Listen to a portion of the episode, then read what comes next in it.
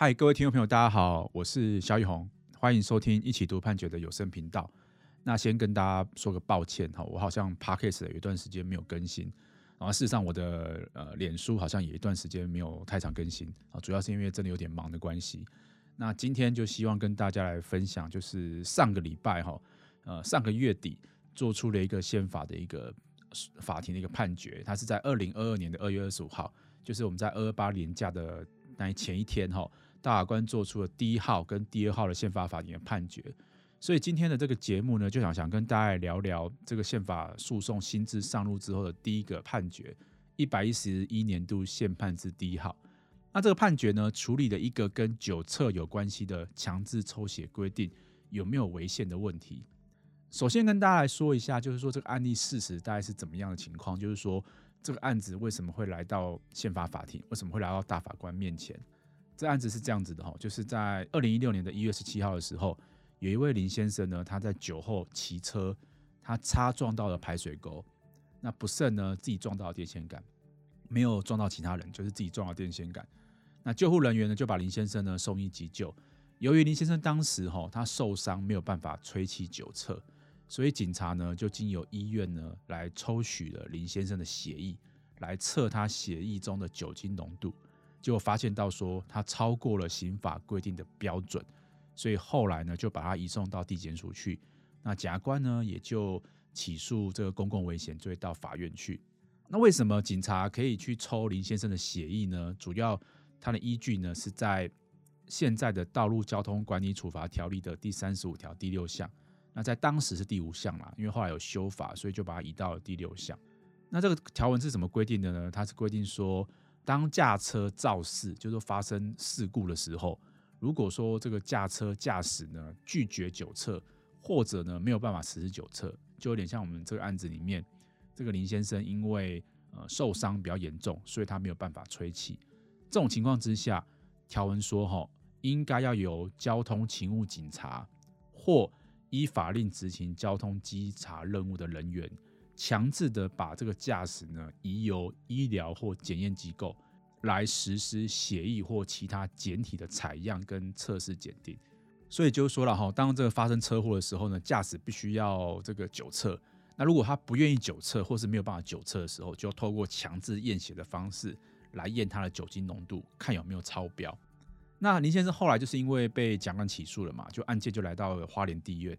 那陈审法官吴志强他认为呢，《道路交通管理处罚条例》的这个规定，强制验血的规定，它是违反了哈这个宪法上的一些原则，所以呢裁定停止审判，来申请宪法解释。大法官在处理这个案子的时候呢，他在去年的十一月份的时候，他曾经举办了这个说明会，他有邀请呢学者专家来提供专业的意见，但后来其实并没有马上做出解释。他是在宪法诉讼法上路之后，他才成为第一个宪法法庭的判决。这个判决的主文第一项哈，他宣告我们刚刚提到那个道交条例的规定是违宪的。他认为说他违反了宪法第八条的人身自由的保障。那第二十二条是非列于基本权呐。那大法官举了两个部分是身体权跟资讯隐私权，因为违反了宪法保护这些权利的意旨呢，所以两年内定期失效。那第二项的部分呢、则提到说，哈，因为它是两年定期失效，所以在这个条文失效前，或者呢，这个立法机关修法前，会有个过渡的阶段。这个过渡阶段的期间，哈，如果交通勤务警察他在执勤的时候，他对这种发生事故肇事的人、肇事的驾驶，如果拒绝酒测的时候，或者呢，因为呃没有办法酒测，像我们这个案子一样，林先生已经受伤了，没办法酒测的情况之下。如果呢，交通勤务警察认为有验血酒测的合理性及必要性的时候，在这个强制取证、强制验血的这个程序呢，应该要报请检察官去核发鉴定许可书，由检察官核发一个令状，那警察才可以做这个强制抽血。当然了，有时候会遇到情况急迫的时候，大法官也特别说，如果情况急迫的情况之下，可以先验血九测。然后呢，在二十四小时之内呢，呈报该管的检察官。如果检察官认为说不应该准许的话，要在三天内撤销。那受检测的人呢，他也可以在受测之后的十天内呢，向法院来申请撤销这个酒测的程序。这个判决里面，它事实上针对了两个部分去做审查了，一个部分就是关于比例原则的审查，第二个部分是关于正当法律程序。比例原则的部分，哈，首先就是会先讨论说，到底这个强制验血它去涉及限制到我们哪些的基本权，然后就会去看说这个限制到底有没有符合比例原则的要求。大法官是认为说，哈，这个强制验血它涉及到三个基本权。第一个基本权就是宪法第八条的人身自由的保障。那这可以想象到，就是说人身自由是说你你不可以随便把人家限制他的一个自由。那如果要强制验血的话呢，一定是要把人呢强制的留在医疗院所，然后去抽他的血，所以才有办法去检验这个有没有符合酒精浓度的一个要求。所以在强制验血这部分，它会涉及到第一个问题，就是有没有涉及到人身自由的一个限制。那第二部分是关于这身体权的部分啊，因为强制验血，它一定要把针插到我们的身体皮肤里面，然后去把血管中的血液抽出来哈。这第二部分是关于身体不受到伤害的权利。那第三个部分是关于资讯隐私权的部分啊。那这又怎么说呢？主要是因为这个血液里面呢，事实上它有 DNA，我们的一个遗传的因子在里面，里面有很多我们的相关的生物资讯。那这生物资讯呢，是每个人都不一样，而且终身不变。那就有点像是指纹一样，好，人各不同且终身不变的生物资讯，是一个高敏感的个人资讯的载体，所以大法官认为说，这个部分它也是属于资讯隐私权的范围。所以涉及到基本权，大概就三种了哈，就是人身自由、身体权跟咨询隐私权。接下来问题就是，我们到底要采取什么样的审查标准来审查比例原则有没有通过？判决里面是认为了哈，就是说强制验血，它涉及到这三个权利呢，是一个重大的限制，所以呢，应该要严格的审查。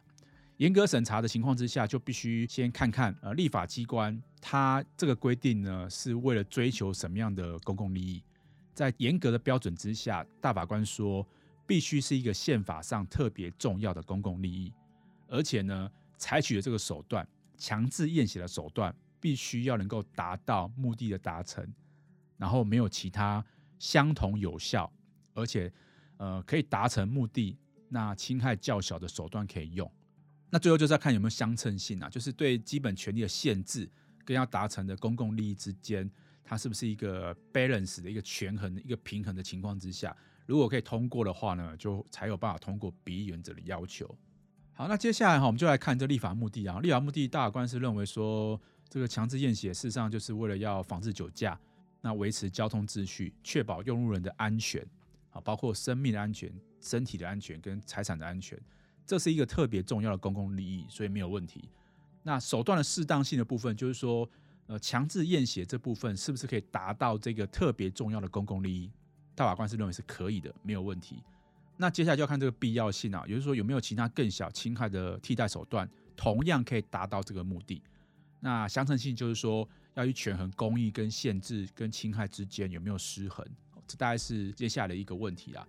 那判决书它事实上在审查的时候，它是区分不同的情况，在理由第二三段里面有提到了哈，这个交通事故发生之后，如果交通执法人员哈，他有相当的理由认为是酒驾而肇事，而且呢出于情情况急迫的时候，有必要迅速保全酒驾证据的时候。大法官认为说，在这个范围内呢，它是符合刚刚提到的必要性跟相称性，所以它没有违反比例原则，是合宪的。所以原则上来说，如果发生一个交通事故，然后也有相当理由认为说，哎，有可能会酒驾造成的，而且情况急迫，如果现在不去验的话，可能之后验不出这个浓度了，所以这样子是可以的。但是哈，接下来的理由第二二十四段，就是下一段，他会继续说了哈。除了这个范围以外，哈，可是因为肇事的原因其实很多，并不一定是因为酒驾的关系，哦，不能只是因为肇事拒绝配合酒驾，啊，或者说因为他神志不清没有办法酒测，就一律的强制验血。所以在某些客观上不具备强制验血合理性跟必要性的肇事事件的时候，这个道交条例的强制验血的规定呢，它就没有符合必要性。所以就会违反比例原则的要求而违宪。好，所以说大概是这样的情况，就大法官区分两种情况，一种情况就是说，呃，有相当的理由认为他可能是酒驾肇事，那这个时候情况急迫的时候就可以去强制验血。但是，如果不是的话，如果没有没有认为他是因为酒驾的关系，所以发生肇事的结果，那这种情况之下，你去强制验他的血，那可能就会是违反比例原则的规定而违宪的。好，那下一个问题啊，下一个问题就是说，呃，其实那条文里面哈，除了血以外呢，它其实还有其他检体的采样这个规定。就道交条例，它是说强制检验，它是说你可以验血液啊，或其他检体的采样跟检定。那理由书是说了哈，其实我们现在讲到酒测的一个酒驾呢，它的一个刑事责任是针对血液或吐气浓度作为一个标准。那当然啊，验其他检体也许可以验出一些跟酒有关系的东西，但是呃，是不是一个适合的有效手段，可能会是疑问的，因为其他检体。并没有办法验出吐气浓度跟酒精浓度，所以这样子看起来是没有办法有助于立法目的的达成。因为我们是为了要抓酒驾嘛，那酒驾的一个法律的刑事责任是针对吐气浓度跟血液浓度。那除了这个血液以外，去测其他检体，比如说，呃，我我随便讲讲啦，这样可能不太好。就是说，比如说验粪便好了，那这样可不可以达到酒测的一个这个情况？这边的规定可能会是有问题的。这是大官呃附带的提到的一个一个部分，哈，那这是关于比原则的一个检验，然后大官就区分标准啊。如果认为他是酒驾，他可能是因为酒驾而肇事的，那验是可以的，情况急迫的时候验也没有问题啊。但是如果不是的话，一开始就觉得他跟酒驾可能没有关系的话，那其实呢就可能会是违反比例原则的情况，而违宪而失效的哈。好，那这是第一个部分啊，这第一部分就是关于这个比例原则的一个部分啊。那第二部分其实我觉得是这个号这号解释里面更重要的一个部分，就是正当法律程序的部分。因为其实前面来听起来的话，其实大法官并没有否定因为酒驾的关系，所以要去强制验血这样的情况。他只是区分说，你不能因为人家发生车祸就说人家一定是酒驾，有可能很多原因，好，很多原因是造成的，不是一定是酒驾才会发生车祸。那在不是酒驾的情况之下，那强制验血可能会是有问题的。好，这这可能是这样子的情形。那这样的一个论述，其实跟我们的认知其实没有太大的差别了。因为这个强制验血本来就是为了抓这个酒驾嘛。那如果认为是有酒驾的相当理由的话去验，那好像也没有太大问题。这个判决呢，比较有有意义的地方在于下一个问题，就是正当法律程序的要求。为什么这样说？哈，因为呃，这个道交条例的规定，事实上它是一个行政法的规定，它不是基于。因为呃有这个刑事犯罪的侦查的目的的规定，所以它就是说肇事之后呢就要酒测。那酒测之后有可能是呃符合行政法的一个一个处罚或者刑法的处罚，但是在这个规定呢，它是放在行政法的一个架构之下去处理。所以判决的理由认为说了哈，这个强制裁检事实上它跟什么东西一样呢？在刑事诉讼法里面，它就跟身体搜索一样。就是搜搜索你身体里面的一个酒精浓度的一个一个数值有多少，那它也跟身体检查的措施是一样的。那刚刚也有提到，他对人身自由、跟对身体权、对咨询师权都有侵害，所以他应该要具备正当的法律程序。因为酒驾呢，不只是只有行政法，它也有可能会因为浓度高到变成刑事法的一个情况。所以说，如果以刑事法的角度来看的话，那透过道交条例强制取得的一个酒精浓度，它可能会构成刑事犯罪的证据，就好像我们这个案件里面，林先生被测出来之后呢，后来是被起诉的，后来是被送到刑事法庭里面去审理的，所以这个强制验血的一个正当法律程序判决是认为说，哈，他应该要跟刑事诉讼法是相当的，应该要跟刑事诉讼法的规定是相符的。那如果去看刑事诉讼法的规定的话，那可能会对应到什么？会对应到搜索，会对应到所谓的一个身体检查。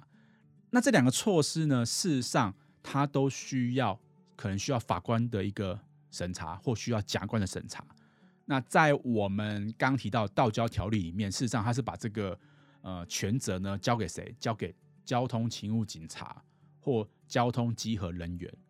所以他就可以去强制验血的，而且没有区分说情况是不是急迫啊，没有区分说是不是有怀疑他可能酒测啊，都没有。那也没有需要经过法官或检察官的审查同意。那事后也没有所谓的监督审查的一个呃程序，没有所谓监督查核的程序，也没有提供任何的权利救济的机制，比如说你可以请求撤销啊，可以怎么样啊，都没有这样的规定。所以说，相较于刑事诉讼法规定的搜索或身体检查的程序，判决书是认为说，哈，在道交条例的这个规定，它就抵触了所谓的正当法律程序的要求了。因为对应到刑事诉讼法，它可能是搜索，可能身体检查都有相对应的程序，但是在道交条例里面并没有。那甚至就是说，不具备有警察职权的交通稽查任务人员，他也可以去强制验血。大法官也认为说，这也是违反一个正当法律程序的要求的哈，所以在这个面向来说，大法官其实是设定出一个标准出来，就是说，呃，应该要跟刑事诉讼法里面的相相关的规定呢是要相当的，这个正当法律的程序的要求呢是要相符合的哈，大概是这样子一个情况。所以，呃，这个部分其实我觉得比较，我个人觉得这是一个比较重要的地方了哈，这是第二个部分。那第三个部分，其实我也觉得它很重要，就是说大法官也提到说，哈，呃，这个裁剪跟检测的范围、保存跟销毁呢，是需要法律保留的。我，判决书最后讲到，这个检体的采样呢、检测的项目跟范围、检测的结果跟合目的性的利用范围、限制，还有检体的保存、销毁这些重要事项，哈，其实它对于资讯隐私权是有有所限制的。但是我们目前的规定其实没有什么样的法律或明确授权的命令来规定，这部分是违反法律保留原则的。好，这什么意思呢？意思就是说，如果我们被强制验血、被抽血去了，那抽血的结果他可能是为了去做酒测，但是这个抽血后的检体到底之后怎么去运用？会不会说我们就做一个这个协议的资料库啊，然后就去看看这个协议的分析呀、耐受度的研究等等的可能性，我们不知道。那这边其实没有相关的规定来做一个通盘的一个处理，所以大法官说这部分呢是需要有法律保留原则的一个规范。好，那最后一个部分呢，哈，就是说，诶，那强制验血的正当法律程序一定要到法官保留呢？这也是这次可能会是一个重要的一个问题的哈。大法官其实宣告道交条例的规定违宪，是不是说？将来的强制验血一定要法官同意才可以，是不是要由法官保留的一个适用？那这部分其实大法官是交给立法者来决定的哈。不过呢，根据大法官在刚刚提到的主文第二项里面提到的过渡期间的做法，他是要求交通勤务警察在认为有强制验血来检测酒精浓度的合理性跟必要性的时候，应该报请该管的检察官。来核发鉴定许可书，所以这样子的面向来看呢，它事实上是一个呃，像是一个检察官保留的一个要求，它并没有说要到法官保留的程度。所以说，如果立法者最后他决定让检察官来许可，其实是没有违宪的，是 OK 的哦，是可以的。这是不是代表呢？以后值班的检察官会随时被找去开鉴定许可书？那其实也不一定。哦，因为判决理由也提到一个情况，就是说，如果情况急迫的时候，可以先移给医疗机构来进行协议检测，